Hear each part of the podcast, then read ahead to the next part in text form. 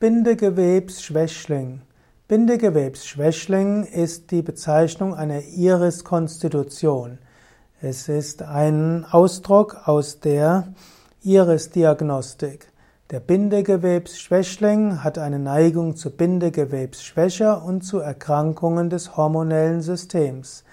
Den Bindegewebsschwächling kann man erkennen an einer blaugrauen Iris und die hat das Aussehen eines Maßliebchens und deshalb spricht man auch von der Maßliebchen Iris beziehungsweise auch eines Gänseblümchens.